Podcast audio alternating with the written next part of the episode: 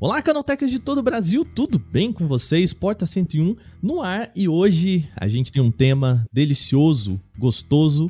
Hoje a gente vai falar sobre comida aqui no podcast, mas do jeito Porta 101 que vocês sabem que é. A gente fala de tecnologia, na verdade, mas todo mundo aqui gosta de comida, né, Rude? A gente, a gente gosta, né? Comida é vida, né? Não tem nem o que falar. Comida é maravilhoso. e hoje vamos falar sobre comida tech. Quer coisa melhor que isso? Que isso, a gente nem sabia que existia isso, né? A gente vai falar. É, quando a gente fala de comida, de tecnologia, o pessoal já pensa naquela ideia futurista de um computador, né? Você aperta lá, pipipi, o computador, Star Trek, né? Solta o pratinho pronto ali do com, né, da máquina. Mas assim, a gente vai falar sobre é, inteligências artificiais ajudando a criar comida, né? Comida por algoritmo, uma ideia mega futurista, mas assim, é muito mais simples do que a gente pensa, né? Um pouquinho fora dessa ideia do, do prato pronto, mas inteligências artificiais ajudando a criar produtos que já estão na prateleira do mercado.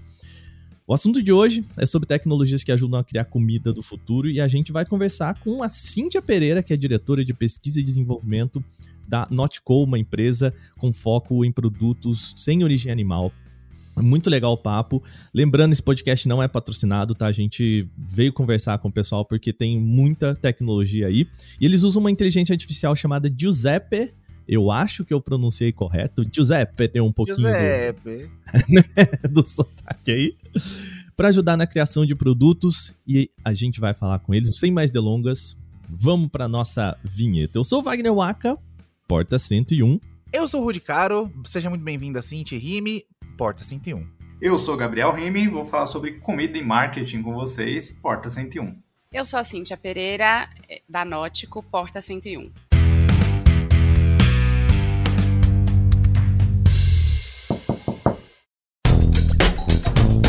Muito bem, antes da gente começar o nosso programa, sempre bom lembrar que o Porta 101 é uma produção do Canal Tech. Ele é publicado todo sábado nas principais agregadores de podcast. Rude, a gente precisa lembrar o pessoal, né? Se a galera curte o nosso trabalho, precisa deixar aquela avaliação e tudo mais que isso ajuda a gente, né? Aquela coisa importante do like. O like tá aí, está em todos os lugares, é a moeda de troca da rede social e no podcast não podia ser diferente, né? Se você notar o Porta 101 no seu agregador de podcast, além de favoritar ele, deixa um gostei lá, porque você avisa pra plataforma que o nosso podcast é show de bola, tá bom? E não se esqueça de que a gente tem várias outras redes sociais no que a gente chama de Canaltech Verso. Vai atrás, tem o TikTok, tem o Instagram. O Canaltech tá em todos os lugares para te ajudar e te informar.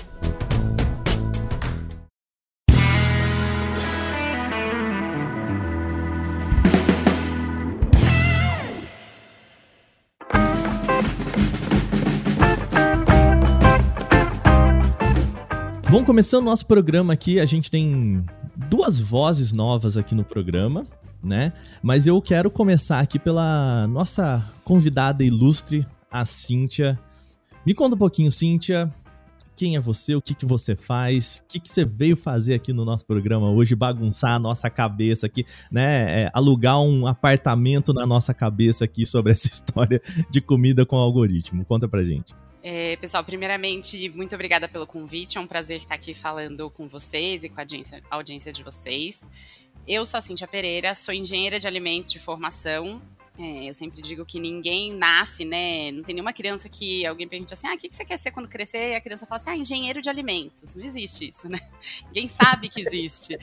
É, então, comigo, não sei em que momento eu descobri, mas eu com certeza me apaixonei pela área e sou uma das pessoas que desde que me formei, né, e até antes disso, é, eu trabalho com, já trabalhei em pesquisa e desenvolvimento, já trabalhei na área de engenharia, em diversas áreas, mas sempre em indústrias de alimentos e relacionada, né, tanto ao desenvolvimento e consumidor e o que o consumidor espera desses produtos, quanto à produção deles mesmos. E hoje estou aqui na Nótico, sou responsável pela área de pesquisa e desenvolvimento aqui no Brasil nessa aventura que é criar produtos é, utilizando né, um algoritmo de inteligência artificial. Muito show. Olha, é, a Cíntia, ela, ela tá sendo aqui muito modesta, porque quando você vai ver o currículo dessa mulher, rapaz, eu fui lá dar umas stalkeadas, LinkedIn e tudo mais, é de deixar o queixo no chão, viu?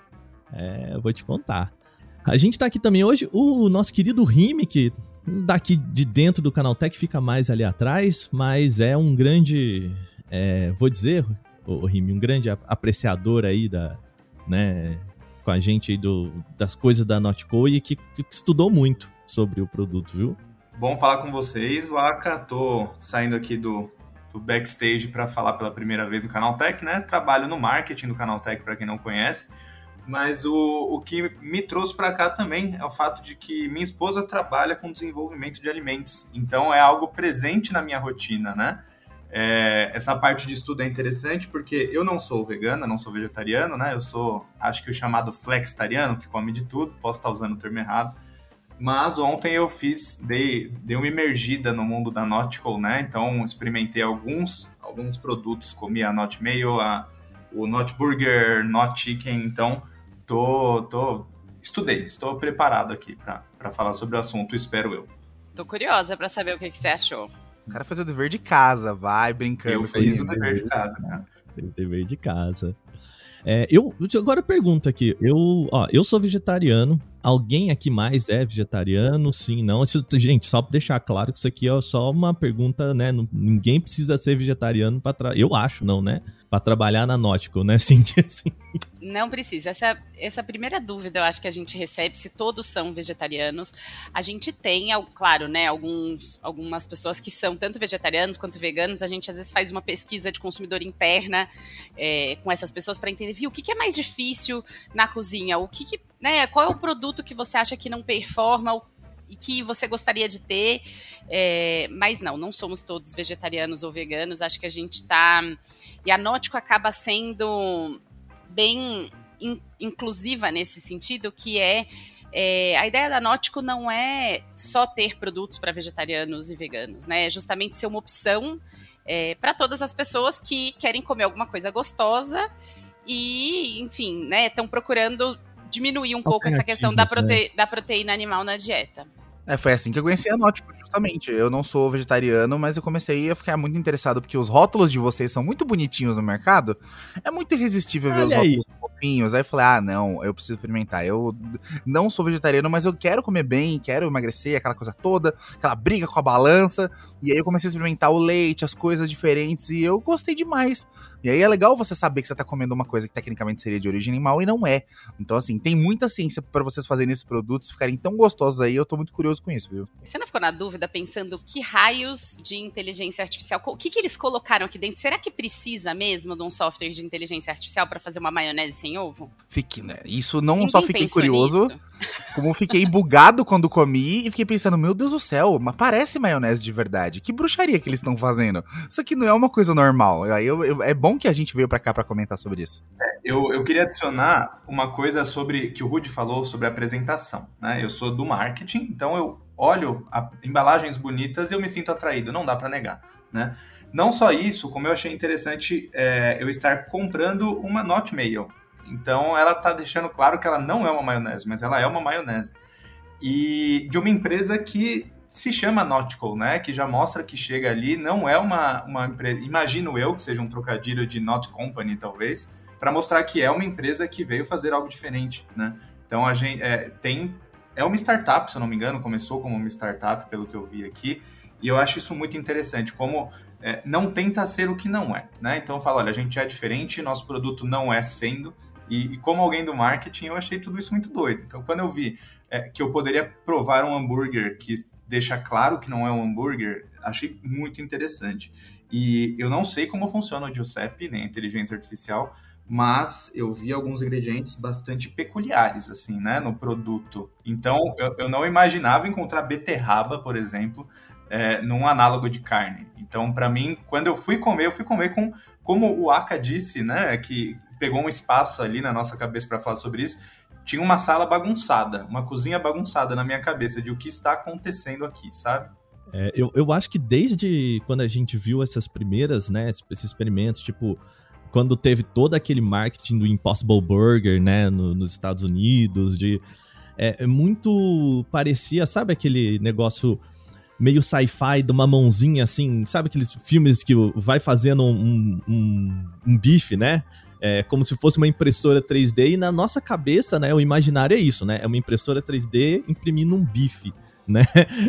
E, e aí, Cíntia, eu quero te perguntar, vamos falar sobre Giuseppe, né? É, eu fiquei sabendo pela primeira vez do Giuseppe, que é a inteligência artificial, pelo Rime. Ele chegou, a gente tava num almoço, ele, cara, você sabia disso? Eu falei, não, não, não sabia e tal. E me explica, o que é o Giuseppe? O que, que o Giuseppe faz? Então vamos lá. É, a ideia, no, é, em geral, era como a gente desenvolve os alimentos, tá? Então, acho que essa, essa era a principal dor aí do, dos fundadores quando eles começaram a Nótico. Então, é, não eram pessoas da área de alimentos. E, né, um deles é vegano e falou: olha, eu queria fazer né, uma maionese sem ovo, como eu faço? Contrato uma consultoria de alimentos e vamos ver que fórmula eles me trazem. E eles ficaram surpresos, acho que é realmente surpreendente para quem não é da área, que como você faz um produto hoje em dia? Ainda é um pouco tentativa e erro. Então eu vou lá, misturo o ingrediente, vejo como fica, mexo naquele ingrediente e por assim vai.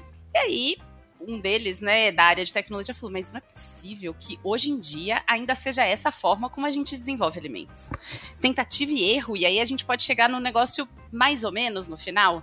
É, infelizmente, a maioria das, né, da, é, conta muito com a experiência dos profissionais, mas é isso, né, com os ingredientes que tem disponível e tudo mais. Então, a ideia central aí de quando eles montaram essa startup é: e se eu tivesse um banco de dados com todas as plantas comestíveis que, que existem e eu pudesse, dentro desse universo ampliado, ou seja, que é um universo muito maior de plantas comestíveis, né, do que só falar com o fornecedor e falar, olha, quais são as matérias-primas que você tem aqui, 10 matérias-primas, é, eu pudesse escolher ingredientes para formular um produto né? E, e, aí foi quando o Giuseppe foi criado. Então, o Giuseppe é um software de inteligência artificial. É, a gente diz que ele é, na verdade, ele tem diversos módulos e a gente vai aprimorando isso ao longo do tempo. Mas o primeiro módulo é, que surgiu ele era para encontrar ingredientes não comuns dentro desse universo de plantas comestíveis, tá? E que a gente saísse do milho, soja, batata, sei lá,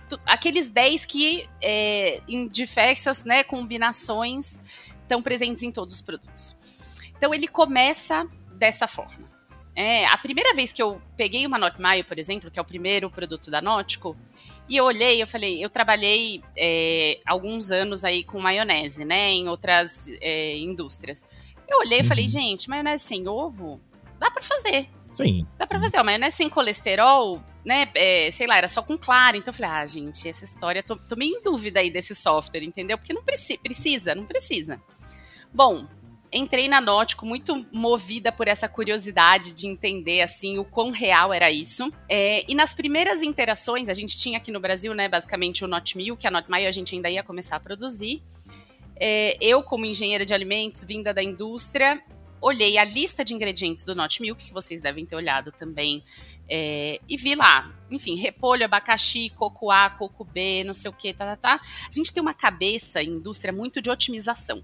Quando eu vi, uhum. sei lá, uhum. três matérias-primas de coco, eu falei, mas né, primeira coisa que a pessoa de, de suprimentos vai me pedir é Cintia, unifique em um coco só. Para que, que precisa de três cocos? Então, eu tô acostumada, né? É isso. E aí falei, bom, já vou unificar esses três cocos aqui porque vai vir esse pedido. Na hora que eu fiz com um coco só outro produto, Gente, outro produto. Não era Not Milk. Eu falei, cara, tá de brincadeira. Então a gente falou, de, desde então a gente fala assim, ó, em Giuseppe We Trust, porque é isso, assim, ele disse que precisa de frações de coco, né? E aí já vou contando para vocês um pouco, né, dessa contribuição do Giuseppe. Quando a gente tenta nótico, tem muito esse propósito de é, ser o mais próximo à referência animal. Então, eu olho um leite. Se eu olho a composição do leite, o, leite como ingrediente, se você olha a caixinha do leite, tá lá qual que é o ingrediente leite. Se leite. eu olhasse a. Não ajuda muito, né? Sim. Se eu olhasse a composição dele, claro, né? Ele é uma matéria-prima ali. Uhum. Se eu olhar a composição dele, ele vai ter tanto de gordura, tanto de proteína, tanto de carboidrato. E o que a gente faz é tentar montar essa mesma composição partindo de ingredientes vegetais.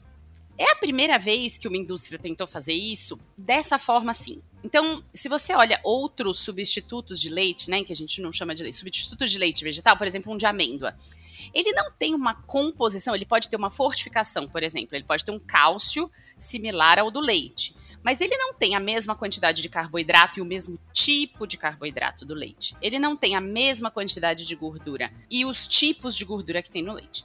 Então, acho que a primeira a grande. também é, é um problema é um muito problema. grande. Né? Bom, você sabe. É. é Quem eu, tá como dentro... vegetariano, sei disso. Exatamente. Então, é, acho que a primeira grande sacada é, do Giuseppe foi justamente é, tentar compor o, o, leite ou o produto que ele quer substituir da forma como ele é. Então contei essa historinha aí que ficou, né, talvez um pouco técnica da história da gordura, mas é isso. Se eu mas uso é só a gordura da amêndoa, aqui é tecnologia. Se eu uso só a gordura da amêndoa, ela vai ter o quê? A característica da gordura da amêndoa. Uhum. Ela não vai ser a gordura do leite. Se eu quero é, que seja uma composição similar ou mais similar possível à gordura do leite, eu vou ter que usar um pouco de gordura de coco, um pouco de gordura de girassol, um pouco de. E assim vai. Eu estou compondo aquele. Aquela, como se fosse uma lista de ingredientes do leite composta de outra forma. E aí a gente já entra num outro ponto que é super né, crítico aí para a indústria, que é quando o pessoal olha tamanho de lista de ingredientes. Então o pessoal fala assim: ah, esse produto aqui não é natural. A forma como a gente olha também é se você olha, pegasse uma banana e visse a composição da banana, a lista de ingredientes ia ser tão longa quanto. Mas aquilo já foi, digamos, composto e misturado ali pela natureza, né? Então, é, aqui na Nótico a gente acredita, claro que a gente quer entregar produtos é, naturais para o nosso consumidor. Então, se você olha, por exemplo, o Not Burger, é um produto sem, ele não tem conservante, ele não tem corante, ele não tem, é, a gente sempre preza por aromas naturais. Então, a forma como a gente olha isso é o mais natural, sempre que possível. É, mas, claro, quando eu preciso de algum ingrediente que comprovadamente né, não faz mal à saúde do consumidor, mas ele vai ajudar a compor o aroma ou a estrutura daquele alimento, sim, a gente usa. Eu achei é, legal, né, Cíntia, que eu não provei o Not Milk porque eu não sou consumidor de leite, né? Então eu, eu achei que não era o produto certo para eu fazer essa lição de casa, mas eu fui pro Not Burger, né? E, e óbvio, né? Li ali os ingredientes, algo que eu não faço costumeiramente, mas para esse caso eu fui atrás. E aí eu vi que eu estava comendo é, coisas como cacau e suco de beterraba em pó no hambúrguer. E, e eu falei, isso é peculiar, né? Eu, eu não sei se é normal encontrar esse tipo de coisa numa composição dessa.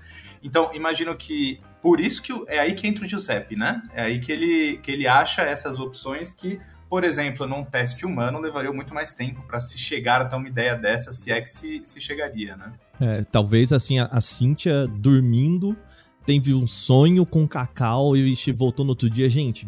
Eu sonhei com cacau, vamos experimentar cacau, né? Porque assim, é, são tão coisas tão parecem tão obtusas, né? Que é difícil você pensar na, na, na junção disso sem que um algoritmo te fale, testa aí, e olha né? o caminho, né? Eu não sei se é comum, mas não é beterraba desidratada, não é beterraba em pó. É suco de beterraba em pó. Então, é algo muito específico, sabe? Bom, tirando a Cintia aqui no recinto, parece que eu sou especialista em Not Milk também, porque eu amo esse negócio, já tomei várias vezes. E, cara, quando eu olhei a composição, eu tô, tô com ela aqui aberta, inclusive, só para relembrar, ela tem fibra de chicória. E suco de abacaxi. Quando que eu ia imaginar na minha vida que eu ia tomar um leite que tem suco de abacaxi e fibra de chicória? E assim, é, outros leites mais moderninhos que são de planta têm gosto de planta. E o Not Milk foi o único leite que eu tomei que não é, não vem da vaquinha, que parece muito leite, porque, cara, o, o computador, ele é muito ligeiro. É, o, o algoritmo, ele pega esses, esses, coisas muito específicas, tipo óleo de girassol, sabe? Fosfato monocálcico, tipo suco de repolho concentrado. Onde é que vocês imaginaram tomar um leite que vai um pouco de suco de repolho concentrado? Só que pro gosto faz todo sentido. Então o algoritmo ele não pensa que nem a gente ser humano. Ai, não vou misturar a ECA. Não, ele mistura. Porque ele sabe que no fim das contas vai ficar bom e você não vai perceber, você vai gostar. É muito mágico isso, né? E essa é uma das principais contribuições realmente do Giuseppe. Quando a gente inicia, então vou contar para vocês um pouco como a gente inicia um projeto. Então é isso, a gente quer fazer Not Milk. Como a gente vai fazer Not Milk? Bom, um software de inteligência artificial, a gente, né, eu costumo dizer que ele é tão bom quanto o banco de dados que você oferece para ele. Então, uhum. uma grande né, parte do trabalho é que tipo de análises eu faço no meu target animal, né, no meu produto que eu quero substituir e coloco esses dados dentro do sistema. A partir disso, né, então a gente tem um time trabalhando né, nesse banco de dados, é um trabalho grande e feito assim, principalmente por três áreas. Então, tem uma área de ciência, que é a área que está analisando isso no laboratório e colocando esses dados no banco de dados.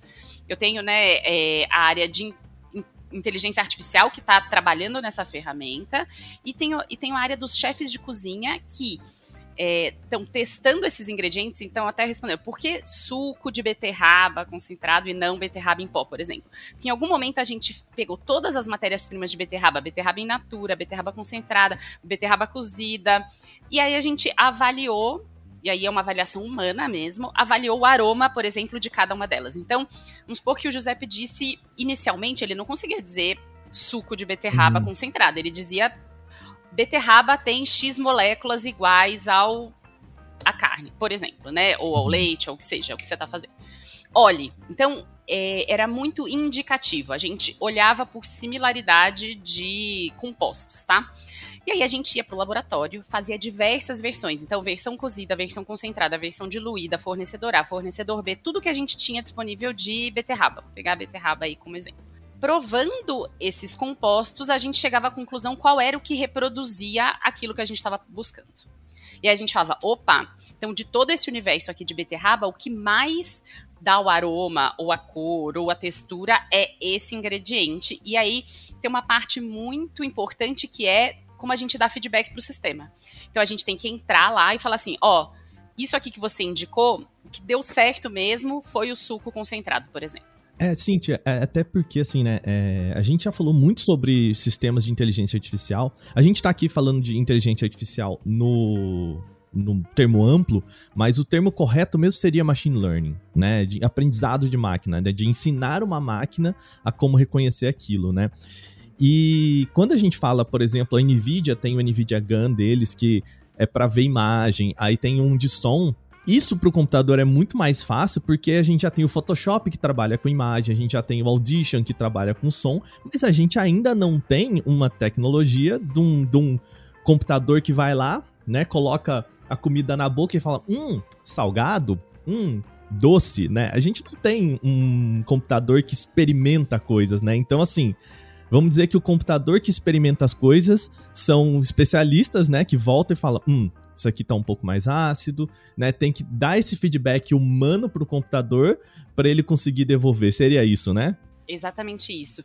E até um comentário que eu não fiz no início, que em geral eu faço, é, é quando eu me apresentei, eu falei, eu sou da área de alimentos. Então, a, a forma como eu descrevo também a tecnologia é uma forma leiga, tá? Então também se tiver alguma coisa aqui, eu não sei explicar exatamente pro algoritmo, né, sobre o algoritmo, eu aviso vocês, mas é realmente a, eu, eu tô nessa outra perna, então a gente tem muita interação e a gente tem aprendido muito, uhum. é, mas eu tô nessa perna é, de alimentos mesmo, tá? Mas a, a gente tem duas coisas em comum aqui. Todo mundo consome alimentos e todo mundo consome tecnologia. Então, um dos a gente pode não ser especialista nos dois lados, mas a gente vai se encontrar, porque faz parte do dia a dia. Sim. Aí, entendendo isso, então, vamos lá. É, estamos querendo criar um novo produto.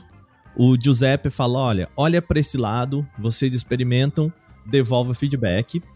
O Giuseppe analisa de novo, devolve para vocês, experimenta, e esse ciclo é o que vai lapidando esse produto, né? É isso.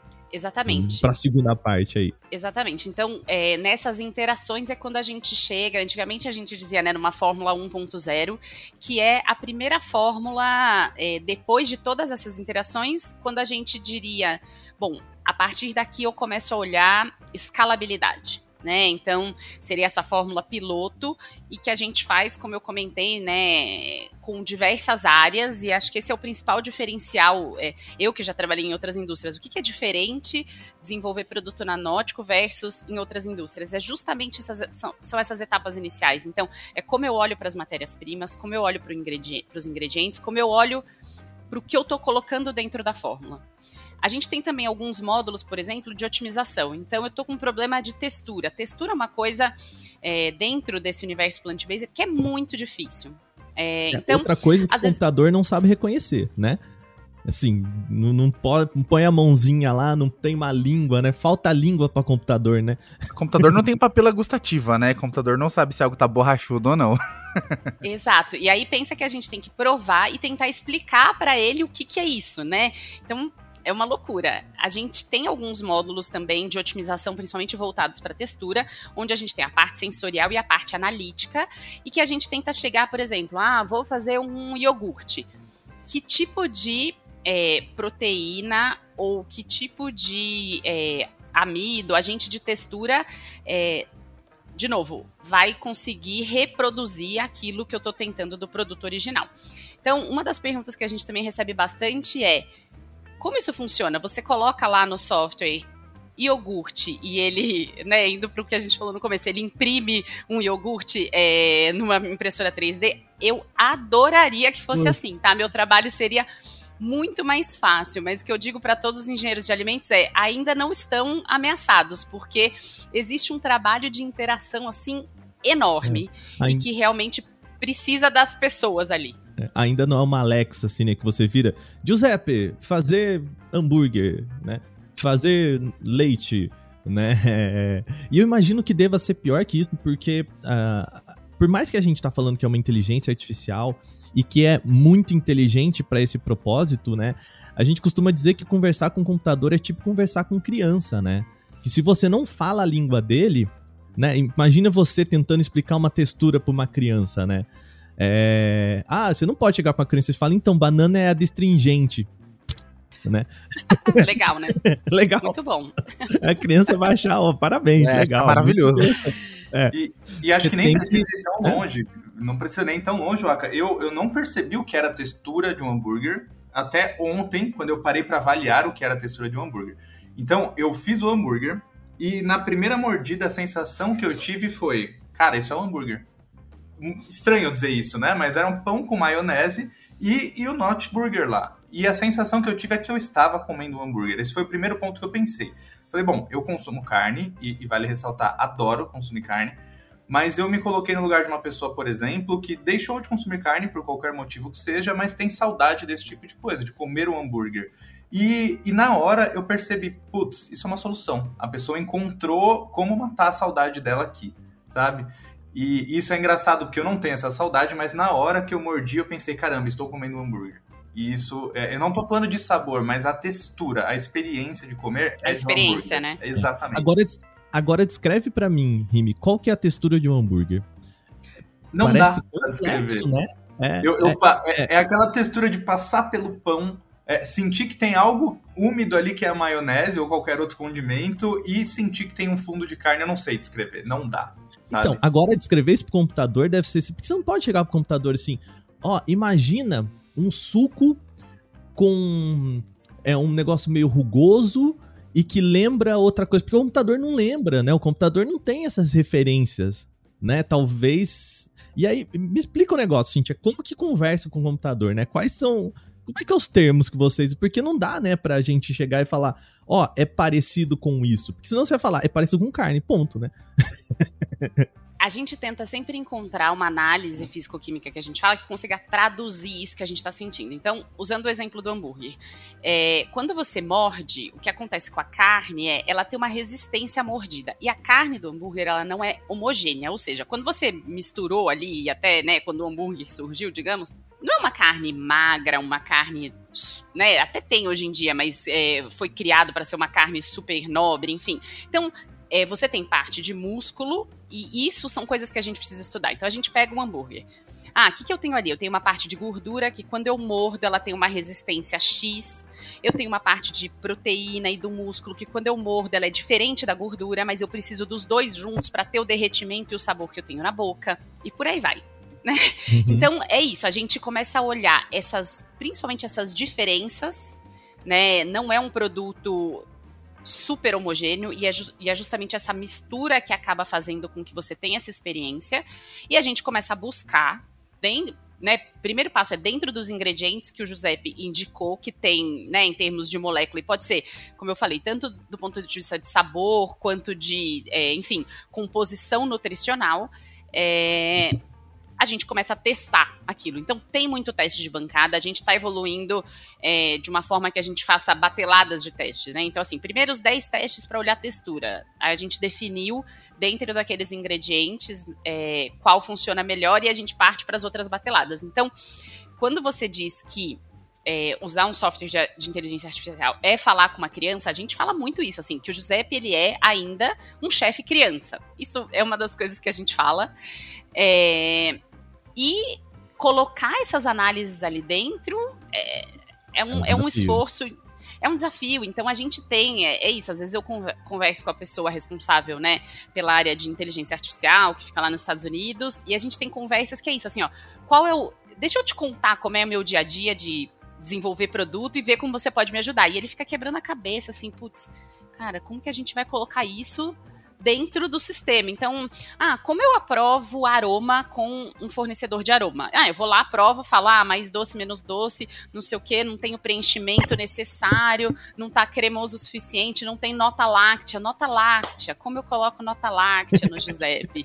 então, a gente é, é, tem dado esse espaço, sabe, de conversar e áreas completamente diferentes para entender é, como a gente faz é, isso de forma mais automatizada, tá? para diversas coisas. Então tem para aroma, é, tem para microbiologia. Então uma coisa que às vezes as pessoas não sabem, né? A área de alimentos a gente tem sempre essa máxima que é, claro, né? Segurança alimentar não é negociável. Então, é, dado um exemplo, lá no começo o pessoal quis fazer uma not mayo é, com pouco sal, porque todo mundo fala ah, sal é um problema, né? A gente tem que reduzir sal, né? sal, Teve uma tá, matéria tá, do Fantástico falando que sal não é bom, né? Antes Exato. da outra matéria do Fantástico que fala que sal é bom. E aí a gente fica. O ovo é ruim né? hoje, mas o ovo, o ovo, é, ovo é top amanhã. Exato. Exatamente. E aí o pessoal fala, é, então vamos reduzir o sal. E aí eu, de novo, né? É, eu, eu tinha essa experiência, o Giuseppe ainda não tinha. Eu falei, não pode, gente, não pode reduzir sal. Não, mas a gente não se importa com sabor. Eu falei, não, não, não. Não é sabor.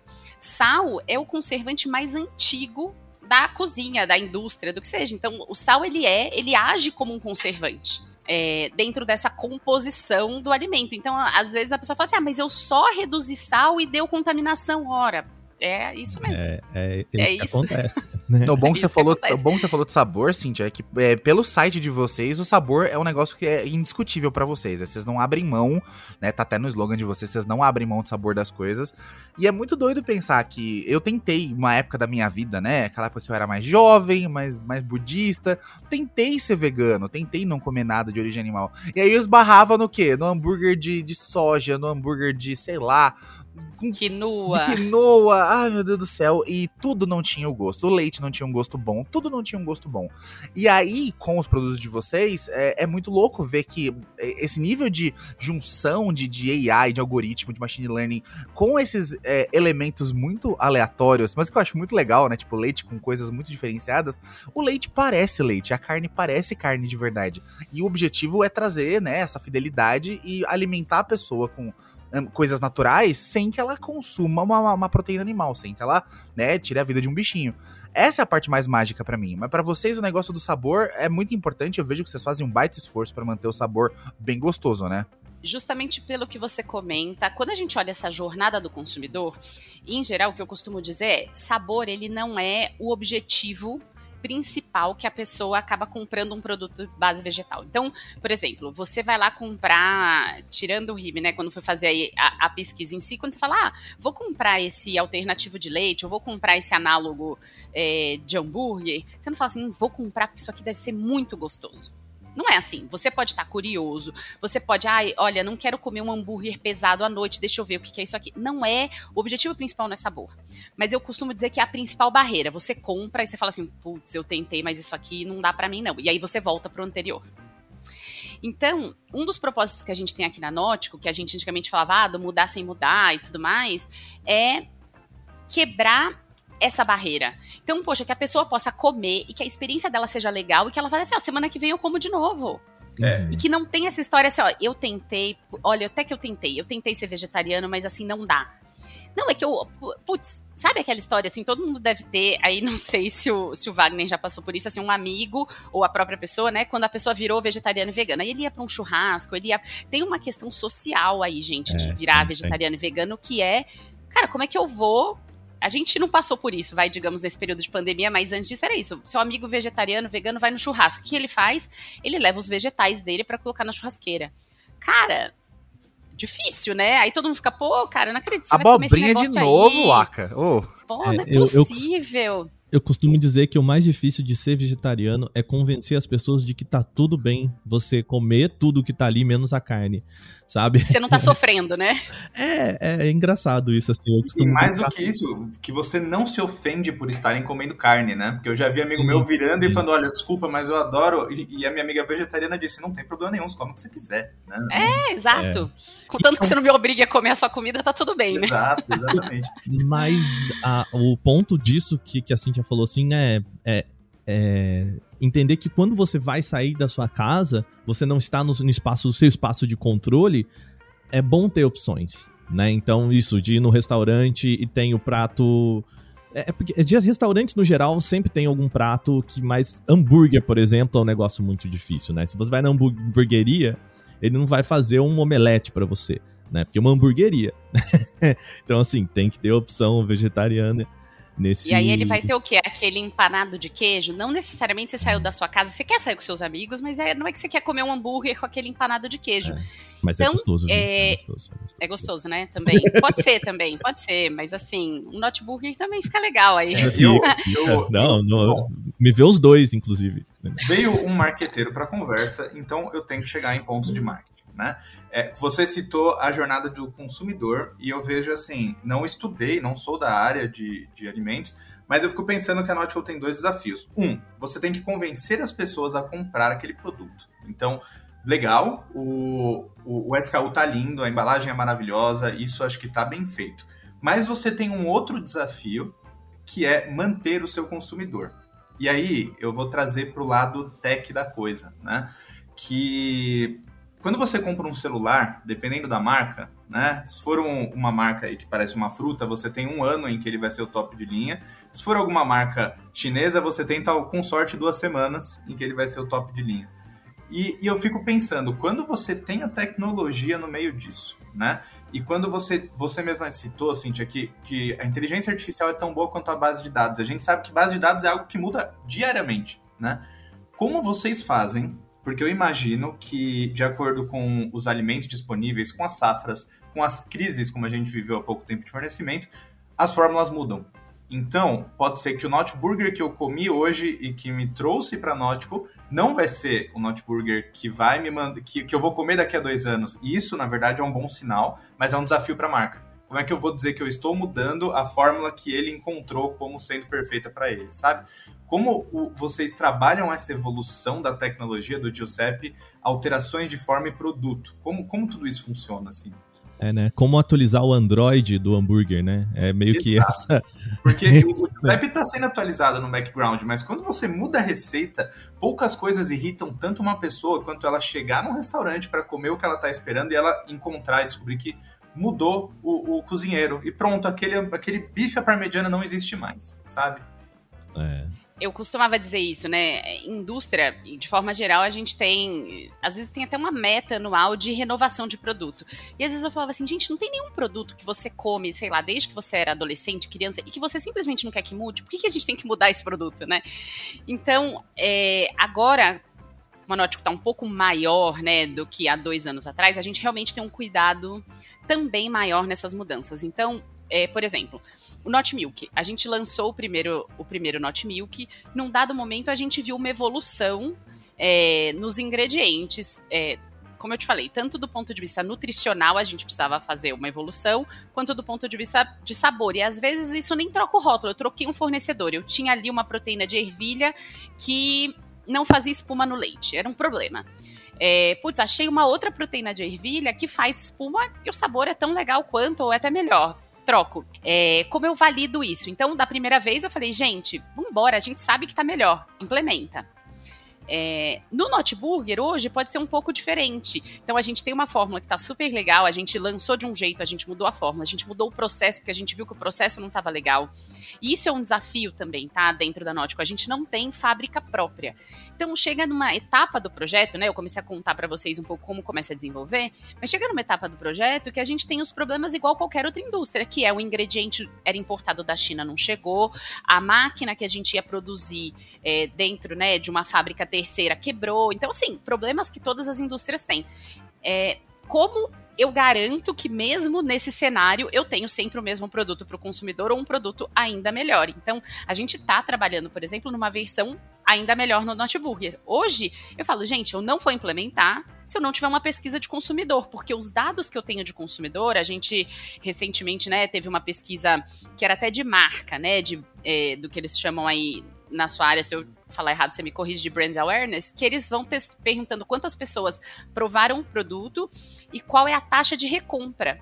E a gente ficou super feliz aqui no Brasil, porque a do Brasil, é, a taxa de recompra, eram poucas pessoas que tinham ainda experimentado, né, principalmente Not Milk e Not Burger, mas a taxa de recompra era acima de 90%. Então, era um, foi um dado super legal pra gente. Para realmente é, a gente ter essa consciência de que os produtos estão super legais, que a gente precisa aumentar essa experimentação e como a gente vai fazer é, essas atualizações. Então, hoje eu estou trabalhando numa atualização do hambúrguer, e aí o que eu pedi é: precisamos ter uma validação de consumidor. Não posso mudar é, sem, sem ter isso aqui. Ah, agora, Cintia, eu queria ir para um, por um lado de, né, o quanto o Giuseppe participa desse processo, né? Então, assim, para mim fica mais claro que ele faz um direcionamento, né? Ainda é um, um processo, como você diz, né, é, de tentativa e erro, de experimentação. Agora, uma tentativa e erro, experimentação guiada por inteligência artificial, né? Dentro desse processo, quanto que o Giuseppe agiliza a vida de vocês, assim? Porque é, o, que a, o que a gente vê é, bom, vamos usar o computador aqui porque a gente já parte de um. É, de uma tentativa e erro mais assertiva, né? Mais, mais dentro do nosso propósito, assim. Quanto que o Giuseppe agiliza a vida nesse sentido? Vocês conseguem Ele... mensurar, né? Eu não sei se. a gente tem mensurado isso muito em tempo de projeto. Então a gente fala que o, o primeiro produto que foi a NotMile a gente levou 18 meses para desenvolver. É, o último produto que a gente lançou no final do ano passado que são os alternativos para frango, que tem é, o, o Chickenzitos, que é como se fosse um substituto do Nuggets e tudo mais, a gente levou de dois a três meses para desenvolver. Uau, então, a, a, forma como a gente tem de medir é essa. É, mas também tem essa forma, digamos, qualitativa que é é, se você olhar a lista de ingredientes, isso quando eu falo até com o time interno comercial, assim, fica todo mundo muito surpreso. Eu falo, gente, pega a lista de ingredientes do chicken. Pode ler aí. Morango, tem morango. Aí todo mundo fica, tem morango? Eu falo, tem morango. Sabe como foi a história do morango? a gente queria desenvolver aroma de frango. Todo mundo sabe o que é aroma de frango. Putz, como eu coloco aroma de frango aqui? Uhum. Bom, o Giuseppe tinha dado morango, juro. Na hora, um dos chefes, né, me ligou e falou: Cíntia, saiu morango. O que, que a gente vai fazer? Quebrou o Giuseppe. morango, diz que é o que tem mais moléculas. O que, que a gente faz? Eu falei, cara, vamos testar. Compra aí tudo de morango. Morango cozido, morango desidratado, morango não sei o quê. Ele, ele fala que ele lembra até hoje, a gente fazendo caldo de frango, né? Como se fosse caldos dessas matérias-primas que ele colocou. Caldo, caldo, caldo. Chegou em um que a gente falou assim, cara, tem cheiro de frango não é possível. A gente duvidou, eu vou falar a verdade. Quando saiu o morango, a gente duvidou. A gente falou, não, cara, esse negócio aqui precisa ajustar. Vamos ligar pra galera de, né, da área de inteligência, de AI, de inteligência artificial. Vamos falar assim, ó, essa parte aqui não tá funcionando, gente. Saiu morango, nada a ver, né? Morango, hum, frango, nada a ver. Acho que vocês erraram aqui. Era, é. Vou botar maluco. Vamos precisar. Hum. É. E aí a gente falou, cara, chegou em um. E aí pensa a gente chegando para os fornecedores. Esse é outro grande desafio. Porque depois que a gente passa dessa barreira interna, que a gente chega no negócio e fala assim, bom, agora eu preciso de um morango. Aí você chega pro fornecedor e fala, viu, preciso colocar morango aqui. Não, não tem, vou desenvolver um morango. Preciso de uma coafaba de grão de bico. Legal, peraí, peraí, faz aí, né? Quase que o fornecedor, quase que o fornecedor. O que é uma pra... coafaba? Que é uma Pois é, eu que não sou vegetariana, então descobri.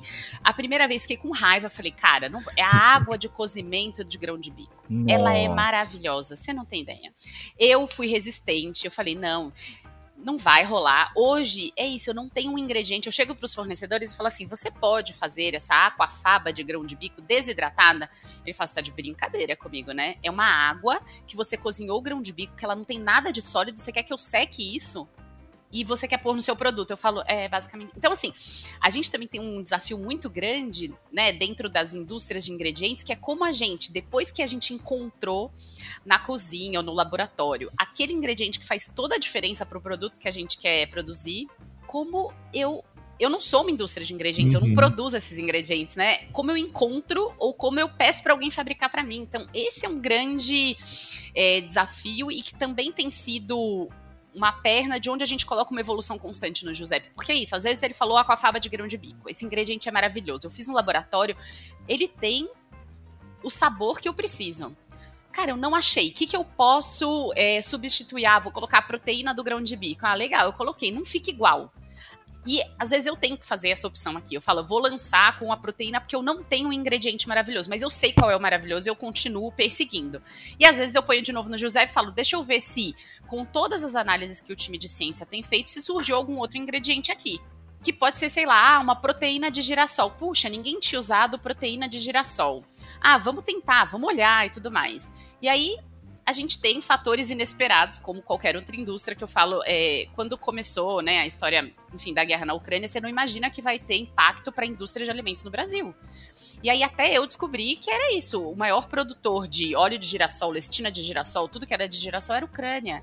E a gente hoje não, é, a gente vai mundialmente experimentar uma escassez desse ingrediente. Puxa, eu tenho óleo de girassol no Not Milk, eu tenho no Not Burger, o que, que eu vou colocar aqui? Que, que eu não tenho aqui, né? Porque o Giuseppe, ele tá, ele tá, ele vira para você e fala, dá teus pulos, né? É, ele, eu, eu não tô aqui, eu não, não tô aqui para trazer esse produto para você, né? Mas eu fico imaginando, se, se, essa base é humana, né, que carrega no Giuseppe, tem os estudos para, enfim, criar o banco de dados. Quem teve a ideia, falou assim, ah, eu vou cozinhar grão de bico, eu vou pegar essa água que o grão de bico soltar, eu vou é, vou secar ela, né? Vou desidratar e aí eu vou alimentar o Giuseppe com esse dado. Gente, como, como funciona isso? Mas, ô, é ô Rime, eu vou. Que... É, deixa eu só, só fazer um comentário, Cintia, assim, mas é, é que essa é a vantagem de você ser vegetariano, viu? Você abre o seu leque de, de, de produtos para além do, do. Então, assim, quando ela falava assim, água do grão de bico, não sei o que lá, eu. É, é isso mesmo, né? o Aka é, já tomou muita água de grão de bico, que não, eu sei. Não, você não toma, né? Mas você usa, tipo, faz diferença se você como ingrediente. aquela água não como ingrediente, ou se o grão de bico tá germinado ou não. É completamente diferente o gosto. Então, assim, você começa a, a brincar um pouco mais com esses ingredientes, né? Então, é, é meio bizarro, mas também não é tão bizarro assim quando você participa de um outro tipo de pensar alimentos, né? Desculpa, assim, eu queria complementar isso também, sabe? Não, super legal. E, eu, e, é por isso que hoje a área, como, como essas áreas são montadas? Então, a área de inteligência artificial ela tem duas grandes pernas. Então, ela tem todo o time de AI trabalhando é, no software, enfim, né, é, no Giuseppe, e ela tem a área dos chefes de cozinha. Então, hoje os chefes de cozinha eles estão dentro da mesma área é, que os desenvolvedores, por exemplo, né? Não dentro da área de pesquisa e desenvolvimento. Isso é uma coisa legal. Então, é, muitos desses ingredientes eles vêm justamente dessa forma de preparar na cozinha. Então, depois que essa primeira volta, digamos, do Giuseppe, né? É, e a gente tem uma formulação já montada, é que a gente começa a trabalhar do ponto de vista é, de engenharia de alimentos mesmo, né? Onde a gente começa talvez fazer alguma substituição, olhar, não tem um ingrediente A substitui pelo B, mas é, como o Wagner falou, o fato da gente ter os chefes de cozinha nessa etapa inicial é onde abre esse leque é, de todos os tipos de ingrediente que a gente pode testar e que eu, Cíntia, e aí tá, beleza, né? Puxa, ah, você poderia colocar morango no frango? Ah, poderia, mas eu jamais pensaria nisso. Talvez um chefe de cozinha que está acostumado a fazer um molho é, que acompanha e ele é, né, enfim, é, o pratos vegetarianos, ele já sabe como aquilo funciona. Então, isso ajuda muito nas etapas de desenvolvimento. Mas eu jamais chegaria nessa conclusão sozinha. Ou levaria muito mais tempo. Agora, eu queria tirar esse de novo, né? A gente brincou lá no começo que quando o, Rime virou para mim e falou assim: Cara, não, o Giuseppe tá fazendo comida, né? E até o, o nosso título do podcast aqui é uma brincadeira para fazer vocês entrarem aqui no podcast, mas assim, né? Tem uma preocupação das pessoas quando a gente fala de um processo que, em tese, não é natural, né? Porque ele envolve uma inteligência artificial, ele envolve robô, de novo a brincadeira, né, do, de quanto a cultura pop colocou na cabeça da gente que é um computador, né, Alexa, bife, pum, né, e, e bife aparece feito ali por uma impressora 3D. Mas eu acho que a gente deixou aqui bastante claro, mas é sempre bom assim. Quais são esses processos de segurança até o Giuseppe falar, olha, isso é interessante pro produto tá na mesa, né? Porque o Giuseppe não faz, ele sugere, mas aí até que você falou, né? Se o Giuseppe fala, tira o sal que resolve. E tem todo o aparato. Assim, quais são esses processos de segurança para chegar na mesa? Porque eu sei que tem muita gente que pega o produto e fala, cara, não, isso aqui não é natural, pum, banana, né? É, é meio que esse o, o a, a, conversa em torno disso, né? Como que funciona, Cíntia? Bom, o Giuseppe ele ainda tá longe de ser e nada contra, tá? É, por exemplo, uma carne cultivada. A gente sabe que tem algumas iniciativas nessa é, nessa frente de tecnologia e alimentos, tem algumas iniciativas, principalmente quando a gente fala é, em proteína animal. Então, além de produtos plant-based ou produtos plant-based, né, à base de plantas feito com inteligência artificial, a gente vai ter iniciativas, por exemplo, de carne limpa, carne cultivada. Então, tem muitas frentes de pesquisa trabalhando na, na solução desse problema que a gente enxerga, que é a forma como a gente produz é, alimentos, né, mundialmente. Quando eu vou é, especificamente, né, para a linha de produtos que a gente produz aqui na Nótico, quais são os tipos de segurança que a gente tem? Hoje, realmente, é, a gente não consegue rodar, é, nem é o objetivo, né? O objetivo é desenvolver produtos mais rápido. Mas a ideia não é que isso, é, que esse processo, né, do início ao fim aconteça sem a interação humana. É, realmente não é, não é o objetivo que a gente tem aqui. Então, a gente tem tanto na né, nos loops que a gente faz para desenvolvimento da fórmula, a gente tem essa interação humana que é quando a gente vai é, moderar, digamos, o que entra e o que não entra, a, até a produção. Então, é, que não é muito diferente, tá, do que acontece na indústria de forma geral. Então, eu acredito, às vezes eu fico brava quando eu encontro algum produto na prateleira, eu falo assim, cara, não é possível. Tem um engenheiro de alimentos que deixou isso aqui acontecer, eu falo, não é possível.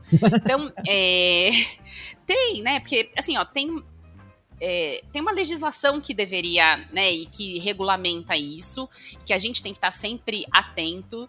É, eu acredito muito também, na, como eu falei, na ética e dos profissionais que estão trabalhando com isso. Então, eu já tive casos, por exemplo, ah, um produto com alta gordura. Ah, um produto com alta gordura, ele pode. Ah, quer dizer que as pessoas não podem consumir? Não, elas podem consumir. Talvez seja um produto que você consuma pouco. Precisa estar claro para o consumidor o papel daquele produto. Aí, é, Rime, desculpa. Vamos supor que chega alguém de marketing e fala assim: ó, para vender mais esse produto, vamos fortificar, vamos colocar uma vitamina E nesse produto. Já aconteceu comigo. E eu falo, não, não vamos colocar. Sabe por quê? Porque você está colocando uma vitamina para estimular o consumo disso.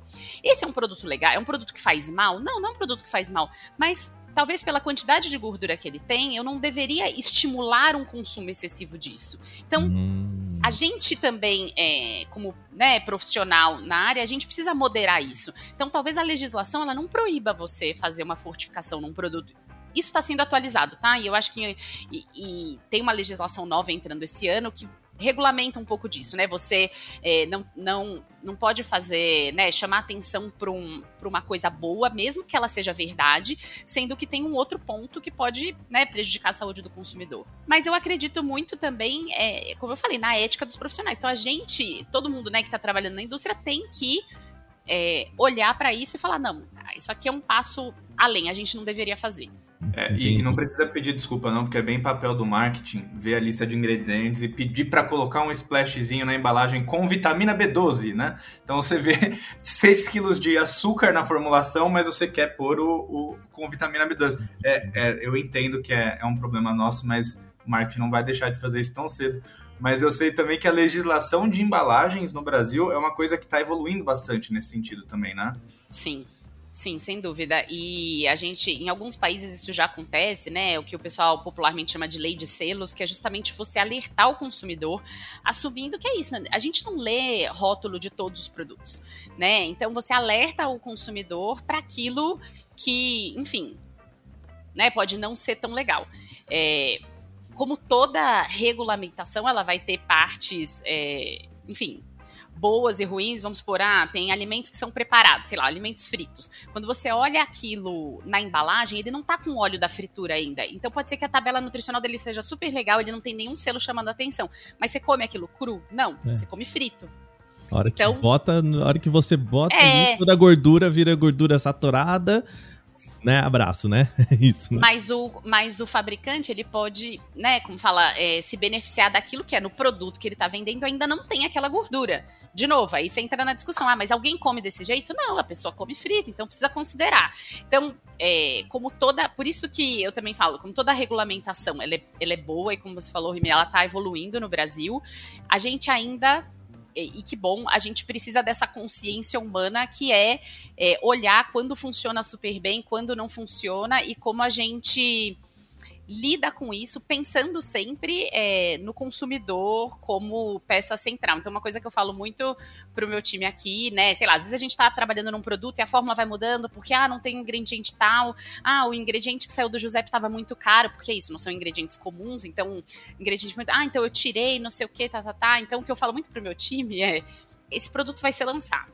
Ele vai estar tá na prateleira. Aí tem alguém da sua família que vai te perguntar: Fulano, foi você que fez esse produto? Eu quero que você tenha orgulho de falar assim, ó, fui eu que fiz. E pronto, prova. Falei, você não vai ter 10 minutos para explicar assim, ah, fui eu que fiz, mas sabe que não tá tão legal? Por quê? O Giuseppe me falou para colocar cogumelo, mas o cogumelo tava muito caro, então eu tirei. Aí o Giuseppe falou para eu colocar milho. Ah, mas o milho tava em falta, aí eu tirei. Eu falei, você não tem esse tempo para explicar pro consumidor, então faça o produto que você vai ter orgulho de falar para sua família só assim, ó, experimenta. E pronto. Você não tem tempo de se explicar. É, Cintia, tem um negócio que você falou ali no começo do podcast que foi sobre a tabela nutricional. Né? E, e eu costumo dizer assim, quando o pessoal me fala, né, eu, eu já experimentei é, quase toda a gama de, é, principalmente hambúrgueres é, plant-based que a gente tem, né? E, inclusive, quando eu fui para os Estados Unidos, uma das coisas que eu queria era experimentar um One Possible, que a gente não tem aqui no Brasil. E um dos pontos é a pessoa, né, quando você vê a tabela nutricional e tudo mais, o pessoal fala assim, ah, ah, mas não, não é um negócio que você pode comer todo dia. E aí a minha resposta é sempre assim: você almoça hambúrguer todo dia? Né? É, você, você almoça hambúrguer todo dia? Você janta hambúrguer todo dia, né? Assim, então, então eu trato o hambúrguer plant-based como eu trato o hambúrguer que a gente tem na prateleira. Então, assim, é um negócio que eu vou comer uma vez por semana, no final de semana, aquele dia que eu tô a fim de, de comer um negócio diferente, né? Não vai ser o meu almoço e janta de todo dia. E. Mas eu, eu vi você falando assim que existe um cuidado de tentar parear.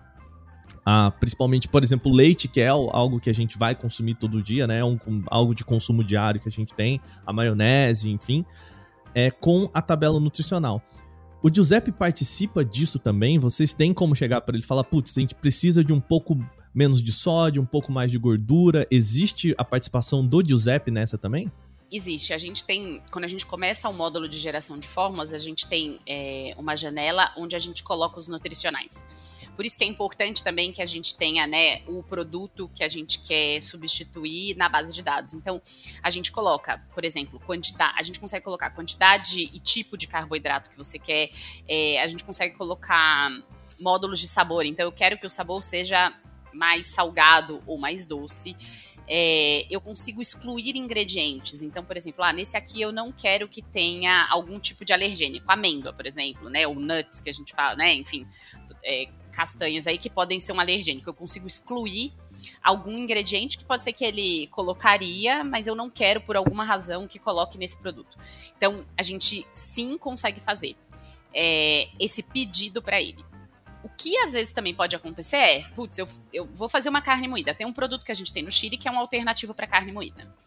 É, o que, que, a gente pensou no início, é, até pensando né, numa dor do consumidor? Puxa, todo mundo que consome produto plant-based tem essa questão da proteína, né? É, ou se você não faz uma, uma dieta bem pensada, você pode é, cair é, consumindo mais carboidrato do que outros é, nutrientes, é, digamos. Falta, falta Por proteína exemplo, no geral, né? Eu, como vegetariano, é. sei que eu, eu preciso tomar ali o meu whey protein, não é porque eu sou maromba da academia, mas porque me falta proteína, né? A carne, a gente sai da carne e a quantidade de proteína que a gente tem tá na carne não tem no ovo, não tem no queijo, não tem no leite, né? E aí, se eu já não como proteína da carne e eu não tomo leite mesmo, né? O leite natural, vamos dizer, como é que fica, né, Cíntia? E, e, tem um tema também que a gente fala de qualidade de proteína, né? Que é o quanto o seu organismo, né, e como ele digere aquilo. Por isso que a gente também aqui acredita muito em mix de proteína. Dificilmente você vai achar um produto da Nautic que tem uma proteína só. Porque o que a gente tenta, né, dentro desse universo vegetal é compensar as deficiências de uma proteína com outra, né? Quando a gente fala é, da parte nutricional, é isso. Ah, a gente tá igualzinho né, pegando o exemplo lá da, da, da alternativa de carne moída, a gente tá igualzinho a carne e aqui vou falar, né, como uma pessoa técnica da área de alimentos. Eu posso ter a mesma quantidade, e a gente tem um desafio muito grande de incorporar a mesma quantidade de proteína. A gente tem feito isso. Então, o produto no Chile, ele é uma, uma alternativa de carne moída que tem 20 e tantas gramas de proteína, como tem uma carne moída animal ainda assim a gente tem que ter um super cuidado, né? E de novo, volto aí para as minhas interações com marketing. É, cara, vamos colocar aqui, ó, mesma quantidade de proteína que a carne. Não posso fazer isso, porque as proteínas não são iguais. O meu corpo não vai digerir uma proteína de ervilha, uma mistura, vai de ervilha com quinoa, com não sei o que, com não sei o que, um mix de proteínas vegetais, não vai me dar a mesma né, digestibilidade de proteína do que uma proteína de carne. Então a gente também tem esse cuidado muito grande. Claro que outras indústrias também. Por exemplo, se você olha no Brasil esses alternativos de carne, o que, que o pessoal tem feito? Eles colocam lá 18 gramas de proteína. Ele, ele deixa o consumidor concluir se isso é bom ou ruim. Ele não está te falando que é igual, mas ele põe ali o número alto, claro que para induzir, né, para chamar a atenção de que ali tem proteína. Então, é, a gente nessa questão nutricional a gente fica, né, entre os dois lados da balança, que é, putz, como eu tenho um produto nutricionalmente é, adequado, né, para a população que está substituindo, ao mesmo tempo, se fica um produto horroroso, ou seja, para eu colocar a mesma quantidade de proteína, fica um produto horroroso. Uhum. Do ponto de vista de sabor, não vale a pena. Então, o que a gente entende aqui é: é melhor eu ter um pouquinho menos de proteína e eu vou, né? O fato do sabor ser igual, eu, eu ajudo as pessoas a consumirem aquilo, do que eu ter um produto, sei lá, 20 e tantas gramas de proteína que é horrível e ninguém consegue comer, não adianta. É, Por isso que o sabor é tão tá importante. Falando Ô, ô Cíntia, é, eu como uma pessoa que consome, é whey protein isso aí que você tá falando, que é muita proteína, pouco sabor. É, assim, o é isso, período, toma, porque o pouco período da minha vida que eu consumi whey, eu encarei como um remédio. Né? Eu quero é, consumir? É, é. Não. Eu preciso consumir? Preciso, então vamos. Né? Então, é sempre aquela coisa, né? gosto, né? de, gosto de cookies, baunilha e remédio. Não tem como Exato. fugir disso. É. O, e uma não dilui com nada. Exato. É, o, o, meu eu tomava com água de coco, então ficava um negócio mais doido ainda. É, um, um negócio que, que eu queria perguntar, eu não sei se existe esse exemplo, mas já aconteceu de eu dar algum comando para, no meu caso é a Siri, e, e ela errar, né? Já teve algum caso em que o Giuseppe falhou e fez vocês ficarem semanas trabalhando em cima de um projeto e aí vocês falaram, caramba, não, calma, Giuseppe, é assim, porque machine learning é feito em cima de erros, né? E aprimora, vão aprimorando tudo isso. Então, tem algum blooper, como eles dizem, tem alguma falha do Giuseppe, assim, que ficou para a história, não de forma negativa, mas nesse processo de machine learning mesmo, né? A gente tem alguns exemplos. Né? O primeiro foi o, o Not Milk. Então, uma das fórmulas de Not Milk que o Giuseppe é, né, deu pra gente logo no começo, ela tinha beterraba. A gente falava, não, o Giuseppe gosta bastante de beterraba. Bom, ficou o quê? Roxo? É. Ficou roxo. Não importa se o sabor era, era, era próximo ou não, porque você não vai tomar um leite roxo. E foi até aí quando a gente começou a falar assim, viu, cor é, um, é uma das dimensões muito importantes aqui. Então a gente precisa ensinar para ele cor, né? E aí a gente colocou uma análise de cor na história para falar, olha, mesmo que beterraba te ajude na composição do sabor do leite, a cor não funciona, não coloque mais beterraba no leite. Então, a gente sim já fez um leite bancada, mas a gente já fez um leite roxo. George eu tomaria. né? Eu, eu, eu imagino que, que no teste cego tenha sido perfeito, né? Você fala, cara, você quer um leite, então, tira, tira a venda. É, não é leite, é, não. Da leite, caixinha não. pro, pra boca tá top, mas é botou no copo, o pessoal assusta. É, eu fico imaginando, fico imaginando isso, né? Porque é isso que a gente falou, é difícil explicar pra máquina que é toda a composição de cheiro, gosto, olhar, né? Tudo isso que compõe o, o alimento. Cíntia, o papo tá maravilhoso. A gente aqui, eu vou te falar, ficava mais duas, três horas falando sobre isso, mas a gente tem o nosso tempo aqui. Queria te falar, obrigado por trazer, é, explicar pra gente como funciona o Giuseppe. Manda um abraço para ele, tá? Coloca lá na máquina. O Aka te mandou um abraço. Tá um bom? emoticon de abraço para ele, né? O Canal Tech mandou é, um grande abraço para Giuseppe. igual D, escreve lá pra ele, tá? Que é um postinho feliz, pra quem não pegou a referência em casa aí. Agora eu queria deixar para você um espaço aqui. Você participou com a gente, né? Você que queira compartilhar suas redes sociais, as né, redes sociais da, da Notco, o que, que você. É, para o pessoal conhecer o que você falou aqui, deixamos esse espaço para você. Lembrando de novo, é, esse podcast não é um podcast patrocinado, mas a gente trouxe o pessoal porque estavam muito abertos a falar com a gente aqui, foi um papo super legal. Legal, pessoal. Então, novamente agradeço, agradeço o espaço, realmente foi muito legal é, poder contar um pouquinho, né, e ouvir a visão de vocês também é, a respeito desse tema, né, de como a gente faz, desenvolve alimentos com inteligência artificial. É, sigam NoticoBR, é, a gente, né, tudo hoje acontece com as redes sociais, então a gente posta receitas, novidades, lançamentos. Esse ano a gente vai ter uma quantidade de lançamentos muito grande, então a gente tá trabalhando muito forte. Olha, vem aí. Vem aí, é, vem aí. Tá, tá difícil, tá? Não tá fácil, não. Então, assim, é, estamos tentando, mas é isso. Os produtos muito novos a gente não sabe como fazer. Então, semana passada fiz um teste industrial que deu errado. A pessoa falou, deu errado. Eu falei, deu, gente, porque a gente não sabe como fazer. Olha que legal, a gente tá descobrindo. Se, se a gente soubesse como fazer tudo, é porque a gente não tava inovando em nada. Então, é, mesmo quando dá errado, e aí é a mesma coisa com o Giuseppe, mesmo quando a fórmula dá errado, é super legal, porque com certeza a gente tem alguma coisa para é, dar feedback, né? Enfim, é, para o sistema e deixá-lo aí mais inteligente para a próxima rodada que a gente faz de desenvolvimento. Então, sigam o NoticoBR, que sempre é, a gente está postando aí novidades bem legais. Muito bem. Cíntia, de novo, obrigado. Esse papo foi muito legal. Acho que a gente conseguiu mergulhar na tecnologia de alimentos aí é um negócio que sempre chega na mesa da gente e, e raramente a gente consegue pensar o tanto de tecnologia que tem envolvida nisso, né? Lembrando, pessoal, também que nós somos o Canaltech, como o Rude gosta de dizer, tem um Canaltech verso enorme aí para vocês conhecerem. TikTok, Twitter, Instagram. A gente tá com um monte de conteúdo nessas, nessas redes, incluindo o nosso site, claro, canaltech.com.br. E Rude, você que é um cara das redes sociais aí, fala pessoal como o pessoal consegue encontrar a gente pelas redes sociais. Não se esqueçam de que o Canaltech não é só um site, o Canaltech é um polo magnífico de criação de conteúdo na internet. E vocês encontram o Canaltech né, no YouTube, só procurar Canaltech. Tem o nosso site, é o, o canaltech.com. A gente tem o TikTok do Canaltech, que é o arroba Canaltech, o nosso perfil no Instagram. O Canaltech Ofertas para ajudar vocês a consumir produtos mais legais. Quem sabe não rolem umas promoções de Notmail lá pra gente encher o estoque, né? Seria muito bom fazer a parceria com a Cintia, pra gente fazer uns reviews de, de produtos da Notco, seria legal. E, gente, procurem a gente por lá, porque a gente vai trazer muitas novidades para vocês. E, claro, procurem a, a Notco, que é uma empresa incrível e cada vez mais vai trazer produtos muito doidos. Eu vou testar, eu, vou, eu de curioso, vou provar tudo, você pode ter certeza. Show de bola. Queria agradecer também, Rime, primeira participação aqui. Obrigado, querido. Valeu pelo, pelas, pelos apontamentos aí. Eu acho que o olhar do marketing nessa foi show, viu? Obrigado. Eu tentei não ser tão marqueteiro, mas eu não vou negar que eu gosto, né? Então eu acabo chegando nesses pontos e espero que tenha, tenha dado certo para todos envolvidos aí. Foi um prazer, gostei bastante. Então tem aqui todas as nossas arrobas na descrição desse podcast, é só clicar lá que você segue a gente. Mais uma vez, obrigado a todos vocês. Quem acompanha a gente, mande seu feedback, deixa lá cinco estrelas nos agregadores de podcast. Você pode mandar um e-mail pra gente também por podcast.canaltech.com.br. Se você quer comentar o que a gente falou aqui, tem, tem um pessoal mandando mensagem. Tô gostando muito. Obrigado a vocês que mandam mensagem. É bom saber se vocês estão gostando ou não do nosso programa.